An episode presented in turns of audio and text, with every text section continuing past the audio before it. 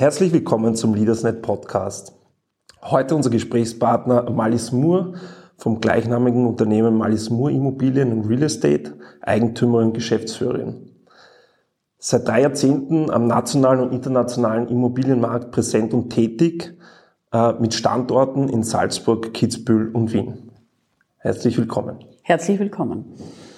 Ähm, liebe Frau Moore, ähm, Sie sind ja sozusagen äh, spezialisiert auf hochwertige Immobilien, ähm, auf Luxusimmobilien im Salzkammergut, in Kitzbühel und Wien. Ähm, wann bezeichnet man eine Liegenschaft als Luxusimmobilie? Ja, das ist einmal eine ganz schwierige Sache. Ich sage immer, Luxus ist für jeden ein anderer Begriff. Ja? Und Luxus fängt an bei einer Zwei-Zimmer-Wohnung äh, mit vielleicht goldenen Wasserhähnen, dass man sich irgendwann einmal gewünscht hat und geht hin bis zur Seeimmobilie und geht weiter dann auch äh, Burgen, Schlösser es sind einfach immer Wahrnehmungen der Emotion, was man selbst als Luxus bezeichnet. Und ich glaube einfach, das Thema Luxus ist schwer zu definieren in, dem, äh, in der Folge, aber ich würde sagen, ich bin bekannt für Liebhaberobjekte. Das heißt, ähm, gibt es Unterschiede für Sie zwischen Luxusimmobilien und Liebhaberobjekten? Äh, Liebhaberobjekte bedeuten für mich, dass man auch bereit ist, Liebhaberpreise zu bezahlen, weil ich irgendwelche Kindheitserinnerungen einmal gehabt habe, dass ich mit den Eltern, Großeltern am Attersee war, in das kristallklare Wasser meine Zecherln reingehalten habe und ich spüre jetzt, ich habe mir jetzt etwas geschaffen und möchte mir wieder so etwas schaffen. Und da ist man auch bereit, einen höheren Liebhaberpreis zu bezahlen, weil Grund und Boden eben am See auch gar nie vermehrbar ist. Das heißt, man kann sagen, ähm, die Bewertungsmaßstäbe für Liebhaberobjekte sind sehr stark mit Emotionen verbunden. Genau. Immobilien sind sowieso Emotionen. Und ich sage immer, wir verkaufen keine Waschmaschine, sondern wir verkaufen wirklich Emotionen. Und das ist vielleicht auch das, was mein Unternehmen prägt, dass wir dafür bekannt sind, dass wir versuchen, immer dem Kunden auch emotional so weit vorzubereiten und ihm klare Eckdaten geben, die er auch als Wunschliste uns immer gibt, damit wir ihn ganz gut betreuen und auch dementsprechend zum Verkaufserfolg bringen können. Was sind Ihrer Meinung nach die Immobilientrends 2022, 2023? Ich glaube, es ist schon sehr spürbar gewesen in den letzten Jahren im Covid, dass die Menschen sich plötzlich umorientiert haben. Ja. Äh, in meinem Segment ganz spürbar, dass wir einfach auch wieder diese Landflucht haben, die wir vor zehn Jahren nicht hatten. Da wollte jeder in die Stadt. Also wir spüren einfach das Bedürfnis, ins Freie zu kommen, das Umfeld für sich neu zu gestalten. Man hat Homeoffice, man äh, möchte sich einfach in der Freiheit bewegen. Und das kann man natürlich ganz speziell eben, wo wir sehr vermehrt Kundenanfragen haben bei kleinen Bauernhäusern, wo man autark leben kann. Das autarke Leben ist mittlerweile ganz, ganz groß äh, im Vordergrund. Das steht da wie eine Wand und man wünscht sich das. Manchmal können wir auch die Wünsche erfüllen. Wir haben zum Beispiel derzeit eine Mühle in der Nähe von Mondsee, die komplett autark ist, die den Strom auch selber erzeugt. Also es gibt diese Immobilien, aber es ist natürlich alles eine Rarität und die haben halt natürlich auch dann einen Liebhaberpreis. Wie wirkt sich die derzeitige globale wirtschaftliche Situation auf den heimischen Immobilienmarkt Ihrer Meinung nach aus? Spürt man das schon? Also ich glaube mal, gerade in meinem Segment, ähm, ich lebe von der Erbengeneration äh, und ich lebe von Menschen, die entweder vom Ausland nach Österreich hereinkommen und wieder sich ein Stück Heimat kaufen wollen und dürfen äh, weil sie im Ausland äh, sich auch verschiedene Prägungen zugeholt haben und jetzt die Wertschätzung einfach nach Österreich hereinkommt. Das sind vorwiegend auch meine Kunden. Und ich glaube einfach, dass am Ende des Tages in einer gewissen Klientel das Kapital noch da ist und immer da sein wird. Es wird sicher spürbar in der Mittelschicht werden, wo man vielleicht ein, zwei, wo zwei Verdiener sind, wo einer den Job verliert da kann es sicherlich in den nächsten Jahren mit Sicherheit sogar zu Käuf Verkäufen kommen, was einfach äh, dann Käufe sind, äh, Verkäufe sind, die man nicht gerne tut, aber aus finanziellen Gründen tun muss. Das heißt, ähm, sozusagen das Conclusio daraus könnte ja sein, ähm, dass die Immobilienbranche trotz alledem eigentlich ein Krisengewinner ist.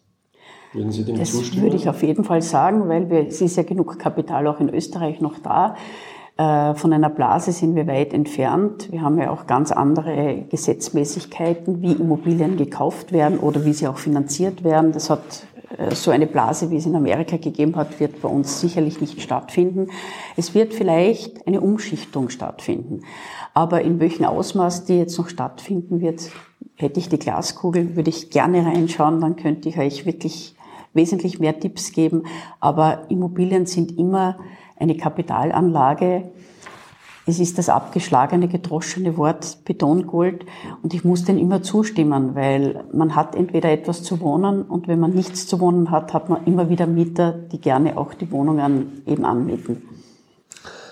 Jetzt haben Sie drei Standorte in Salzburg, Kitzbühel und Wien. Wo fühlen Sie sich am meisten zu Hause? Naja, ich muss einmal sagen, meine Homebase ist natürlich Salzburg, weil da bin ich seit über 30 Jahren am Immobilienmarkt tätig, habe auch dort meine Ressourcen aufgebaut, äh, habe natürlich auch dort ein unglaubliches Incoming, weil einfach die Marke Marlies Moore eine Marke äh, mehr oder weniger in diesem Bereich Salzburg Salzkammergut geworden ist. Äh, ich betreue auch den süddeutschen Raum mit äh, Wien ist ein großes Steckenpferd von mir. Auf mich hat in Wien, glaube ich, in der Immobilienbranche keiner gewartet, auf die Frau Moore, aber wir haben mittlerweile eine absolute Berechtigung hier, weil wir über 85 Prozent unserer Käufer kommen aus Westösterreich. Da ist die Marke sehr, sehr präsent, da ist Vertrauen aufgebaut und ein Westösterreicher ist ein anderer Immobilienkäufer, zum Beispiel auch wie es im Großraum Wien ist. Und da spüren wir ganz massiv, dass wir da absolut wahrgenommen werden und auch weiterempfohlen werden. Ja. Und Kitzbühel ist seit über 30 Jahren auch meine Homebase. Ähm, da bin ich sehr, sehr gut vernetzt und versuche dort auch äh, an meine Kunden, die einerseits aus dem deutschsprachigen Raum kommen oder auch die international sind, ihnen das passende, schöne Ferienobjekt mehr oder weniger zu finden. Letzte Frage noch, ähm, weil es mich auch persönlich interessiert. Ähm, solche Liebhaberobjekte, wie findet man die eigentlich? Ähm, ich glaube einfach, nachdem ich so viele Jahre draußen am Markt fleißig gesät habe, kann ich jetzt ernten. Mhm. Und das Ernten ist so wahnsinnig schön, dass sich Menschen daran erinnern, dass sie irgendetwas gesehen haben von mir, gehört haben. Äh, ich bin medial sehr viel draußen gewesen in meinem Leben das kommt jetzt auch wirklich zum Tragen, dass ich auch ein gutes Incoming habe. Und das Incoming ist, man überlegt sich, wenn man ein Liebhaberobjekt hat oder eine schöne Immobilie, auch eine Luxusimmobilie hat, ähm, dass sie dann wirklich zu mir kommen und über die Marke kommt natürlich sehr, sehr viel an Potenzial in das Unternehmen herein. Ähm, heißt das auch, dass die Menschen, die die Liebhaberobjekte Ihnen sozusagen zum Verkauf anbieten oder zum, zu, äh, dass sie das sozusagen anbieten dürfen, ähm, dass die auch wollen, dass sie jemanden finden dafür, der sozusagen auch repräsentativ da reinpasst? Ich glaube, es ist einfach, wie ich schon anfänglich gesagt habe, ähm, ich habe äh, ein Immobiliengespür und ich weiß dann auch, wer zu dieser Immobilie passt. Ich habe auch Kunden, wo ich einfach von vornherein weiß, die passen dort gar nicht rein und ich glaube, es ist im Immobilienbereich das Aller, Allerwichtigste, dass man mit ehrlichen und offenen Karten spielt. Und das spielt natürlich meinem Unternehmen jetzt wirklich in meine Karten, dass wir einfach durch die Weiterempfehlung solche Objekte bekommen. Und der Kunde, der heute zu mir kommt, äh, bekommt er auch von mir eine Service-Situation, dass ich mit ihm zuerst ein, eine Wunschdatei durchgehe. Ich sage immer, wir spielen Wünschte was. Wir wissen alle, Immobilien ähm, sind was ganz, ganz Schwieriges, weil man muss natürlich von den, Ab äh, von den Dingen, die man sich vorstellt, unheimlich viele Abstriche machen. Ja? Und dann kommt irgendwann einmal etwas heraus, wo man eine Ebene hat, wo man sagt, okay, ich kann sie betreuen und ich werde etwas finden für sie.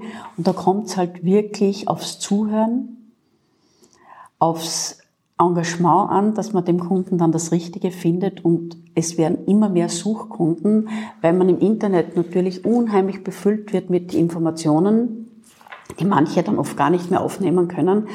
Und es werden im Internet Äpfel, Birnen und Bananen gemischt. Und das ist das Allerschlimmste, weil äh, wenn heute ein Quadratmeterpreis dort bezahlt worden ist, wo auch Kunden dann zu mir im Einkauf kommen und sagen, ja, Frau Moore, dort hat der Nachbar die goldene Nase bekommen. Das heißt noch lange nicht, dass die Immobilie von der Werteinschätzung genauso den Wert hat wie vielleicht ein anderes Objekt. Und so wird im Immobilienbereich wahnsinnig viel vermischt und es werden auch viele Geschichten erzählt. Und ich bin wirklich selbst äh, aus einem pädagogischen Beruf gekommen und das kommt mir jetzt immer wieder zur Hilfe.